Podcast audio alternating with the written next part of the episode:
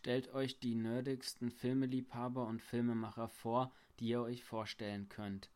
Nur dass einer von beiden keine Brille trägt.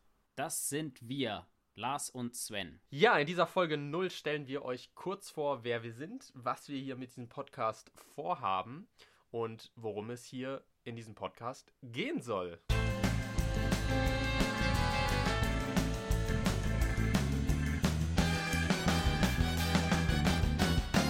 MacGuffin, der Filmpodcast. Träume nicht dein Leben, sondern verfilme deinen Traum. In diesem Podcast sprechen wir über unsere Begeisterung für Filme und vor allem über die Begeisterung fürs Filme machen. Unsere goldene Regel heißt, der qualitative Inhalt der Folgen ist unantastbar. Daran wollen wir gemessen werden. Aus unserem Podcast soll keiner herausgehen ohne eine gratis Filmtheorie, filmische Erzähltechnik, Produktionsratschläge oder gar Filmtipps. Benannt nach dem von Hitchcock geprägten Storytelling-Begriff MacGuffin orientieren wir uns auch an den Großmeistern des Filmemachens, die hierfür maßgeblich sind. Außerdem erzählen wir aus dem Fundus unserer eigenen Dreherfahrungen. Ja, und wenn wir euch damit immer noch nicht abgeschreckt haben, kommt hier kurz eine Vorstellung von Sven. Als Sven Unland 2012 im Alter von 16 Jahren mit einem Film einen Preis gewann, stand sein Warum fest und das Wie war ihm egal. In seinem Leben will er Filme machen. Nach dem Abitur arbeitete er zweieinhalb Jahre als Setrunner bei diversen Filmproduktionen. Ein Knochenjob, kann ich nur bestätigen, den er irgendwie positiver in Erinnerung behielt, als er dennoch war. Eine Hassliebe doch im Jahr 2017 produzierte er mit Alles Kopfsache seinen ersten eigenen Kurzfilm, der sogar einen Kinosaal füllte.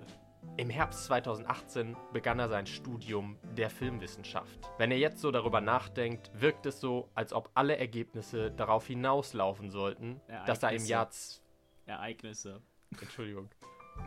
Wenn er jetzt so darüber nachdenkt, wirkt es so, als ob alle Ereignisse darauf hinauslaufen sollten, dass er im Jahr 2020 seinen großen Fantasy-Kurzfilm Serka drehen sollte. Sein bisher größter filmischer Höhepunkt, bei dem, so glaubt er, in seiner Entwicklung. Was steht denn hier überhaupt? Eigentlich habe ich geschrieben, äh. ich, ich, ich, ich lese irgendwas. Sein bisher größter filmischer Höhepunkt, bei dem er so glaubt er, eine große Entwicklung meilenweit nach vorne gemacht hat. Beim Stichwort Filmproduktion Serka kommt dann auch Lars Fliegner ins Spiel. Der ominöse Lars Fliegner. Wie heißt es so schön in Casablanca? Ich glaube, das ist der Beginn eines wunderbaren Podcasts.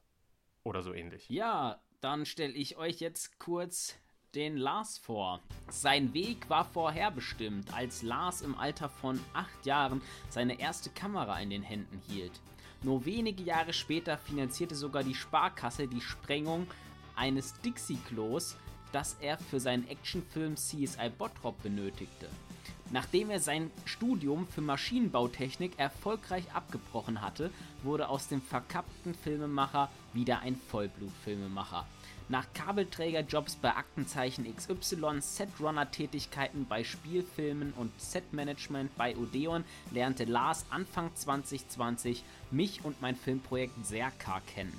Nach wenigen Telefonaten war für Lars sicher, der Typ ist größenwahnsinnig und hat genauso einen an der Klatsche wie er selbst.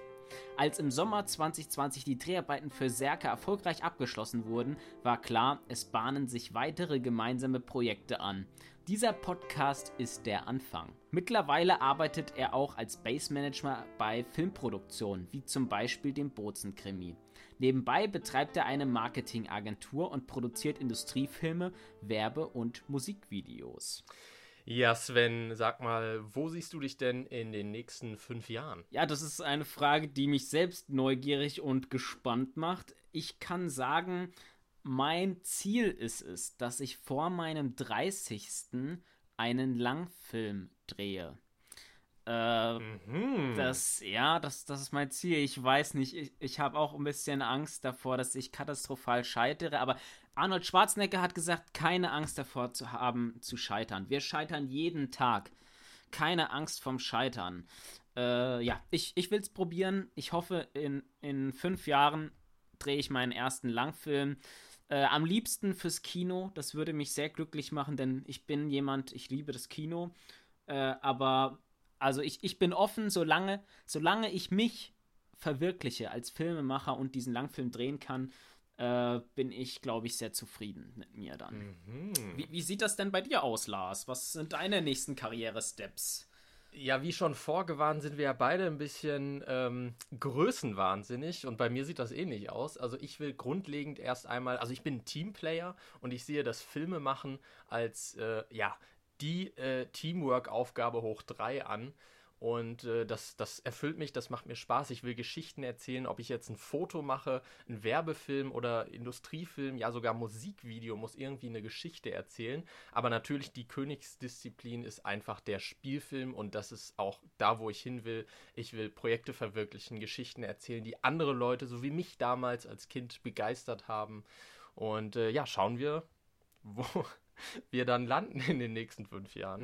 Mhm. Äh, Lars, was mich jetzt interessiert, wir haben jetzt auch gehört, was, dass du ein leidenschaftlicher äh, äh Filmemacher bist, aber du bist auch Filmschaffender, also du arbeitest als Space Manager und so. Jetzt möchte ich mal wissen, es gibt ja auch einige Leute, die äh, noch nicht an einem professionellen Filmset waren oder so.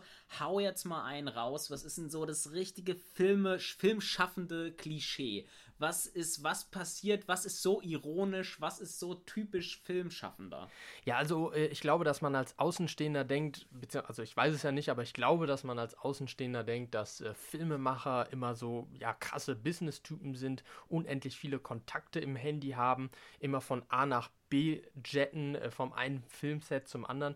Aber die Wahrheit ist, es sind letztendlich alles irgendwie verkappte Nerds. Selbst ein 50-jähriger Produzent wenn man mit Film zu tun hat, wenn man Filme macht, bleibt man immer irgendwie kindisch und jugendlich. Heißt also zum einen, das ist überhaupt kein Jet-Set-Leben, wo man irgendwie richtig viel Kohle äh, verdient. Nein, es ist äh, eigentlich ein ziemlich verkorkstes Leben. Man verbringt, also ein normaler Arbeitstag zwölf Stunden an einem Set, auch schon mal 15, 16 Stunden und man verdient überhaupt nicht viel Geld, zumindest in Deutschland nicht. Also es ist eine ganz kleine Truppe.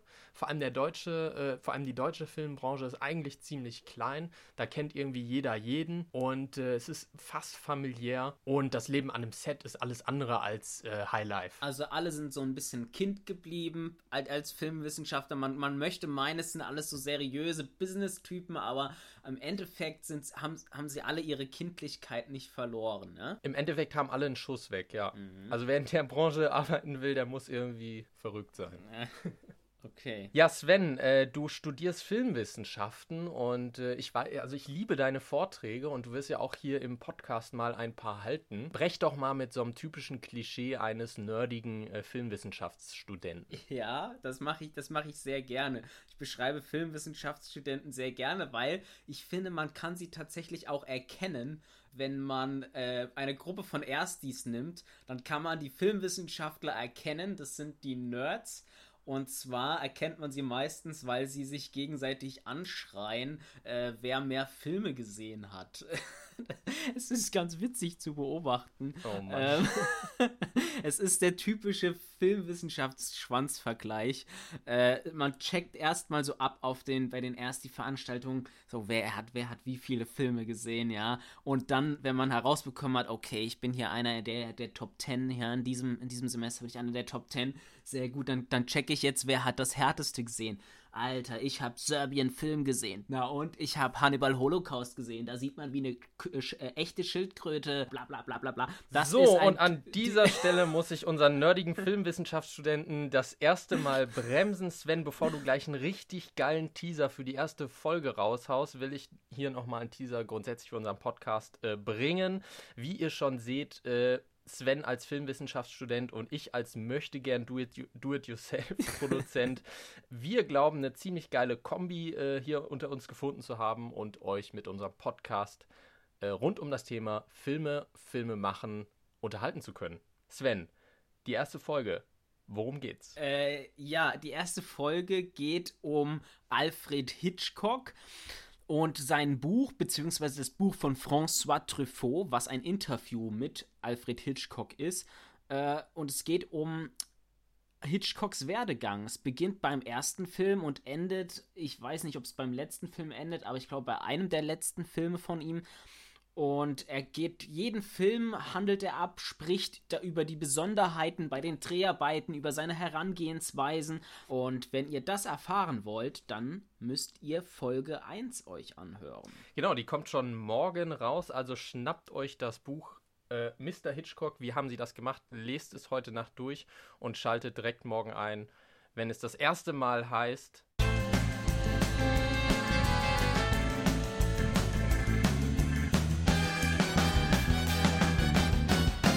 MacGuffin, der Filmpodcast. Träume nicht dein Leben, sondern verfilme deinen Traum.